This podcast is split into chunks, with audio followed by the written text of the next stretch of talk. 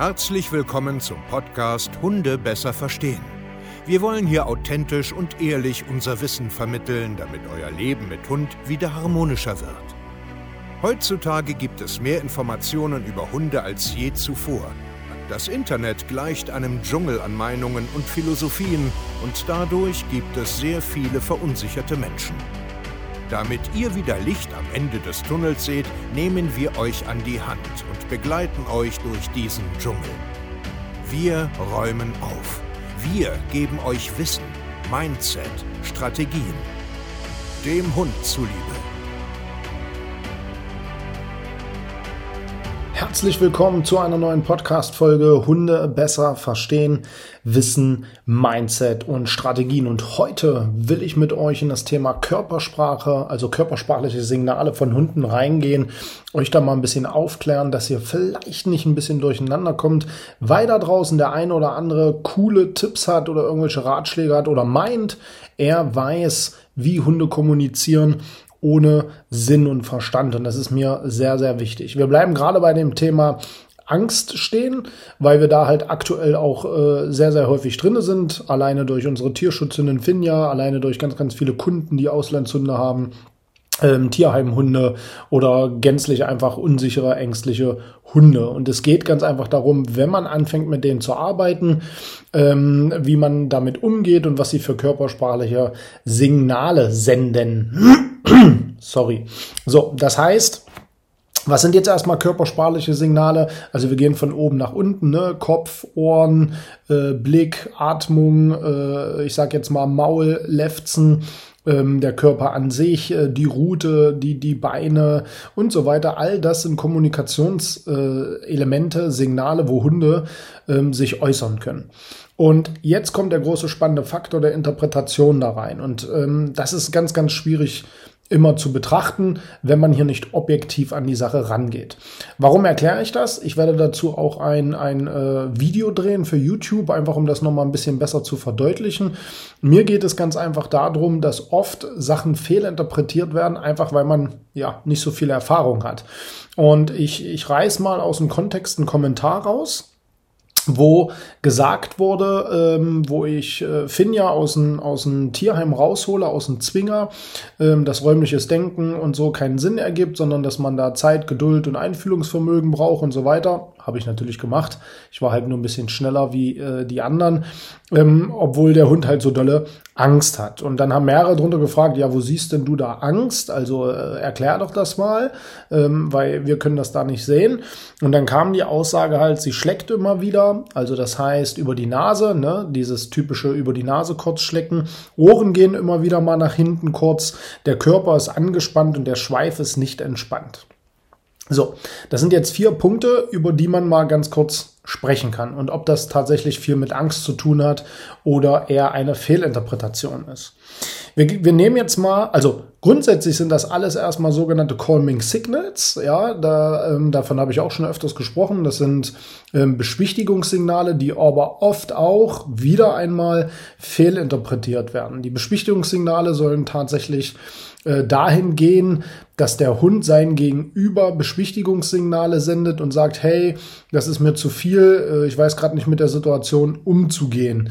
Genauso weiß man aber auch, dass die Calming Signals selbstgerichtet sind. Also das heißt, ich habe gerade einen innerlichen Konflikt. Das muss auch nicht mit einem anderen sozialen Gegenüber sein, sondern auch da werden diese Signale quasi gezeigt. So, jetzt ist aber immer noch der große spannende Unterschied. Haben wir jetzt hier gleich Angst oder sind es stinknormale Verhaltensweisen, weil man sich einfach kurz unwohl fühlt? Nehmen wir jetzt mal, sie schlägt immer wieder. Also das heißt, sie züngelt. Ne? Die Zunge kommt kurz raus, leckt über die Nase. Das zeigen Hunde sehr, sehr viel in stressigen Situationen oder in Konflikten.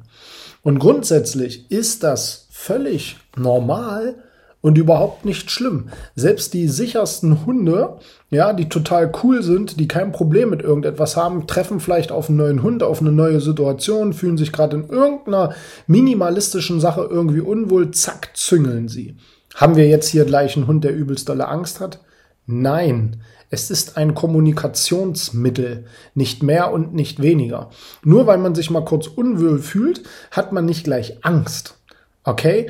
Man muss endlich da draußen verstehen, dass Angst, Schrägstrich, Unsicherheit, Schrägstrich, ich fühle mich gerade nicht wohl, Schrägstrich, eine, ich sag jetzt mal, Abstufung ist. Also wir alle fühlen uns doch mal irgendwie kurz unangenehm. Wir haben was weiß ich, wenn wir mit unserem Partner ein ernstes Gespräch führen müssen oder was weiß ich, wenn du als Chef oder als Mitarbeiter irgendwie eine Ansage kriegst, da fühlen wir uns alle unangenehm und zeigen auch in irgendeiner Form Calming Signals, so wie Blickvermeidung, an den Fingernägel knabbern, mit dem Fuß wippen oder was auch immer. Deswegen bist du aber noch lange kein Angstmensch oder die Situation löst in dir wirklich Angst aus. Es ist ein Unwohlsein, ja, aber das kann man aushalten, das ist ein Stressor, der nicht schlimm ist.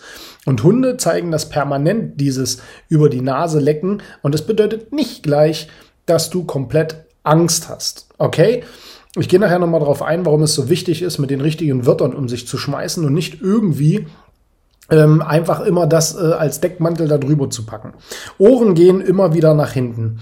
Ja, wenn man sich jetzt zum Beispiel mit Hunden auskennt, Finja ist so ein typischer Schäferhund-Mix, weiß man ganz genau, was für ein klasse Ohrenspiel die haben und äh, im Endeffekt, wie viel die Bewegung eines Schäferhundes oder generell von diesem äh, Typus Hund, wie die Ohren sich permanent bewegen. Ja, also nur weil die Ohren immer mal wieder kurz nach hinten gehen, sprechen wir, können wir doch hier nicht von Angst sprechen. Das ist natürlich völliger Nonsens, weil das zeigen sie ja selbst bei freundlichen Begrüßungen. Da gehen die Ohren nach hinten, ja. Also selbst wenn man, äh, was weiß ich, die Hunde begrüßt oder sie auf einen anderen Hund treffen, klappen die Ohren komplett nach hinten und deswegen haben die noch keine Angst.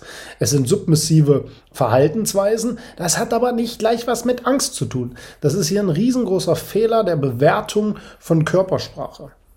Okay, so, Körper angespannt. Ja klar, ich sitze im Tierheim, da kommt ein fremder Mensch, der will mich irgendwie mitnehmen. Natürlich bin ich angespannt. Ist ja logisch. Deswegen habe ich aber nicht gleich Todesangst, nur weil ich mal angespannt bin. Ja, und der Schweif ist nicht entspannt, ist nachher dasselbe, weil der Körper ist an sich nicht äh, entspannt. Es sind Fluchttendenzen, also so abgeducktes Laufen, ähm, schnelle Bewegungen, sage ich jetzt mal so in der Art, was so ein bisschen zur Fluchttendenz sind, ist doch aber logisch. Wenn man in ein Tierheim geht, der Hund fünf Tage lang alleine war, äh, draußen äh, äh in der Stadt rumgelaufen ist, sich nicht einfangen lassen hat, ist doch logisch, dass der sich so bewegt. Das nennt man instinktive Verhaltensweisen. Hunde reden nun mal so. Deswegen hat er nicht gleich Todesangst, ja, oder generell Angst. Und jetzt kann man natürlich sagen, ja, aber wenn man alle Elemente hat, dann kann man doch schon von Angst sprechen. Vorsicht! Angst ist immer noch eine Stufe härter. Vielleicht liegt es auch einfach daran, dass man das vielleicht anders bewertet. Aber ich erkläre euch gleich, warum das ein Problem ist. Natürlich, wenn man jetzt hat, schlägt über die Ohren, die äh, schlägt über die Nase, die Ohren gehen nach hinten, gestresster Gang, äh, hektische Atmung und so weiter und so fort. Ja, der Hund fühlt sich in dem Moment nicht wohl.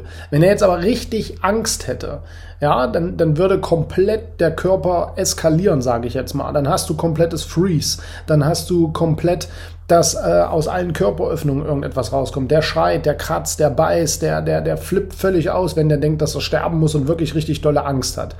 Natürlich, jetzt noch einmal, unsichere Hunde. Natürlich ist das ein Element der Angst, aber es ist eine Abstufung, okay? Und solange wie ich nämlich mit dem Thema da reingehe und sage, oh, der arme Hund hat Angst und wir dürfen bloß nicht das und das, habe ich ein Riesenproblem. Ich verliere nämlich Objektivität von tatsächlicher Körpersprache, von tatsächlichen Inhalt, was der Hund zu sagen hat und bin gefangen in meiner Interpretation, in meiner Welt und bin nicht mehr offen für schnelle Fortschritte. Und glaubt mir mal eins, das passiert da draußen mit Tierschutzhunden massenhaft.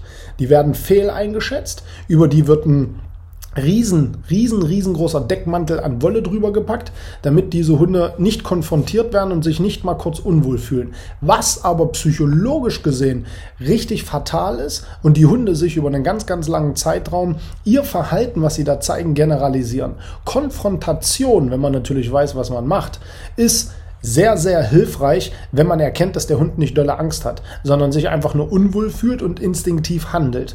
Und wenn man vor allen Dingen aus seinem Kopf mal dieses Wort Angst streicht und einfach sagt, hey, ja klar, du fühlst dich kacke, du kennst mich ja nicht, aber ich werde dir jetzt einfach zeigen in den nächsten Tagen und Wochen, dass von uns keine Gefahr ausgeht, dann geht man an die Sache ganz anders ran. Mentales Mindset nennt man das und kann solchen Hunden und Menschen da draußen viel, viel schneller helfen. Also was ich dir heute mitgeben will, ist mental neu sich mal zu hinterfragen, wie du mit deinem Hund umgehst oder wie du ihn bewertest. Nur weil er körpersprachliche Signale der Unsicherheit, der Angst, Schrägstrich, wie du es jetzt auch nennen willst, ist mir auch egal.